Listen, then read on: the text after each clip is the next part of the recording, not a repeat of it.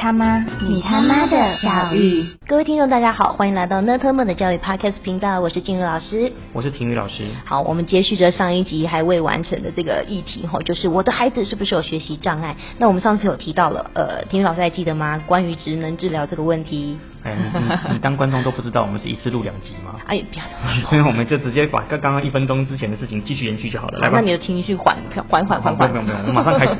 来 来来，好到哪里了？就是我们刚刚呃有提到说，呃，就是医生们他们可能这种不敢说的秘密，A 诊所跟 B 诊所之间的呃诊断差异，到最后会变成均值的原因是什么呢？请再帮我们讲一下。简单的简单来说就是说，没有感没有一个医生会再愿意说孩子没问题的。嗯嗯。因为家长其实心里都觉得自己孩子有问题。简单来说，家长也希望自己孩子有问题。怎么说会希望呢？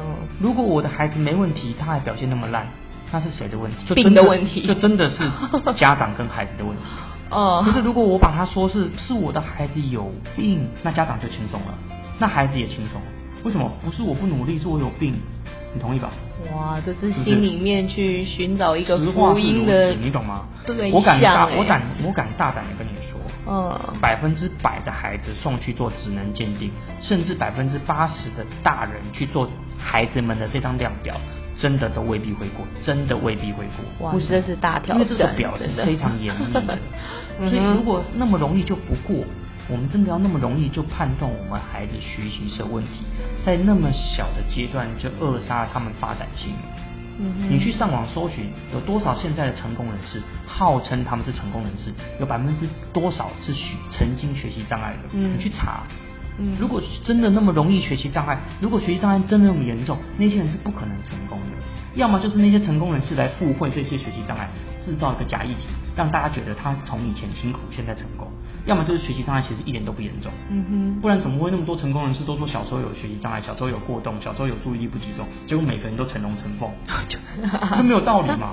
对不？他应该每个人都是 loser，，每个都是人生失败者啊，偏偏不，要不然就是这都是成功学故事，就是一开始很烂，然后故意制造自己很强，其实他以前就很强，要不然他在他家超有钱，对不对？我不知道为什么家长用那么 care 学习学习质量，他一定要去做鉴定，一定要贴自己孩子的标签，就是让家长的心里觉得舒服嘛。那可是医生为什么不？为医生既然做这件事情百百益而无一害嘛，我得到了好名声，我是个良医。为什么？我诊断出你孩子有问题，我给你孩子吃药。嗯，那你也是好妈妈，因为家长你的孩子有问题，我在意我带孩子去去去，你带孩子去看医生，是，你的孩子也没有问题，为什么？因为你孩子很努力，不是他不愿意，是因为他有病。那这个正向的医疗循环一建立起来之后，不是大家都好受吗？不是老师不认真教，是你的孩子有病，超循环正向吗？这是一个职能治疗的食物链，这个资源链、供应链一建立起来，就完善到紧密到大家都觉得很舒服，无法攻破。对呀，那真的好，这样你可以理解了吗？理解理解。好吧，那那这前提就是。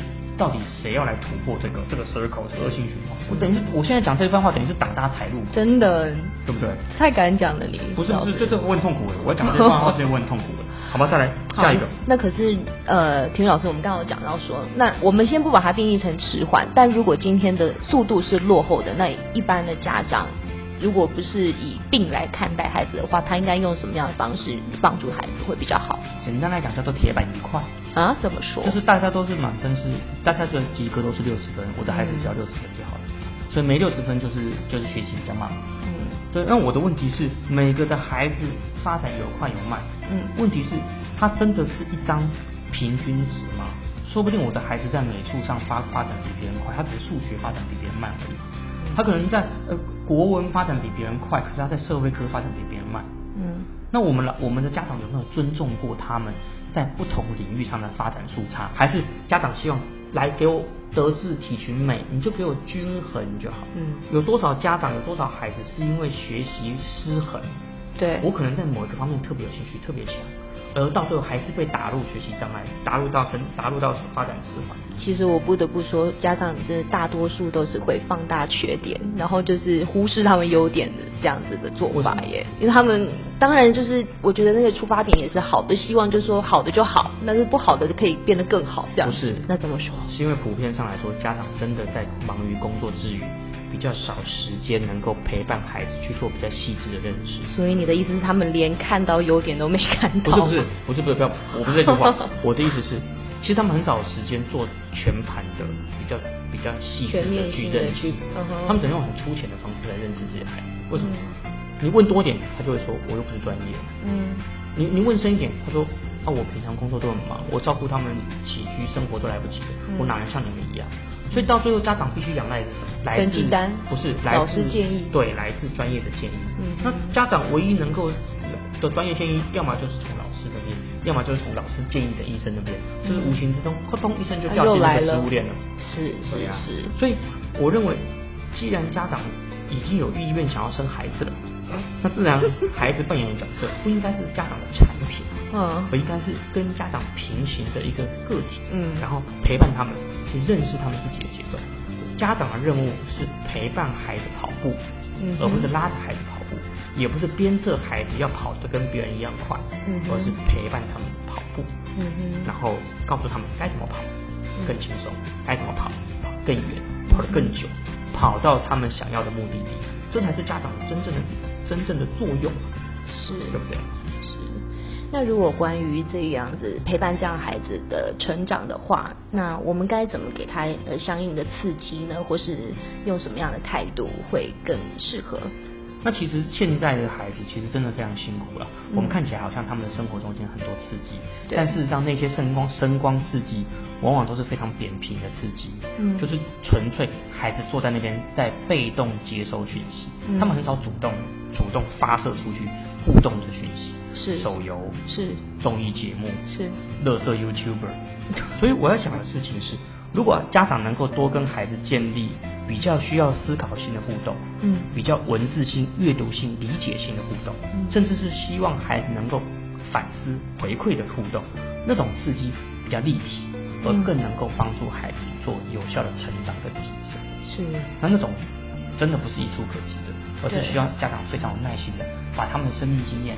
把他们学习历程，把他们教养环境，整个经营成孩子的世界，然后陪伴他们成长。我觉得这个很重要。我觉得陪伴这两个字真的是非常厉害的一个成长。是因为在某种情况下，在某种在某种条件下，嗯，家长所经营出来的世界，嗯，就是孩子的全部。嗯，是，对，是。但是我们往往是把孩子赶出家门，要他去。别人的节奏，嗯，让他去符合家长所设定的节奏，嗯，那你说孩子根本就连认识自己的时，就如果你有跑过马拉松，你知道配速是很重要的，嗯，如果孩子连自己的配速都不知道，他就是一直去追别人的速度，要么就是提早抽抽筋，提早爆掉，嗯，要么就是根本连第一次跑完马拉松之后再也不跑马拉松，对对对对对，很多都是这样。我今天我想讲，我我的孩子是不是有病，你的孩子是不是有病，都不是真正的问题，而是。我们家长是不是有病？怎么会生了小孩子之后不去理解孩子的配速呢？嗯嗯，对对对对对不对？嗯，是是是，我是不想讲，反正 Parkes 也看不到我的脸。啊，有有有。所以说不要，我说家长，我家长不要把这种责任推给学校、推给老师、推给医生。如果孩子只是个孩子，我们就应该用孩子的可以理解的方式。用我们可以给予的能量，给予给予的生命经验，去协助孩子在这个世界能够找到自己的生存的节奏。真的，对，这个很重要的。嗯，你从小就贴学习障碍标签，他能够，你就是用一就限制他框框限他，你自己就带头贴你孩子标签了嘛？是。好，那今天谢谢田宇老师给我们的一些分享。那如果听众们有任何的想要知道的教育议题的话，就欢迎给我们一些回馈，或是呃告诉我们这样子留言告诉我们。谢谢。好，那今天的讨论就到此为止哦。那我们下集见了，拜拜。拜拜。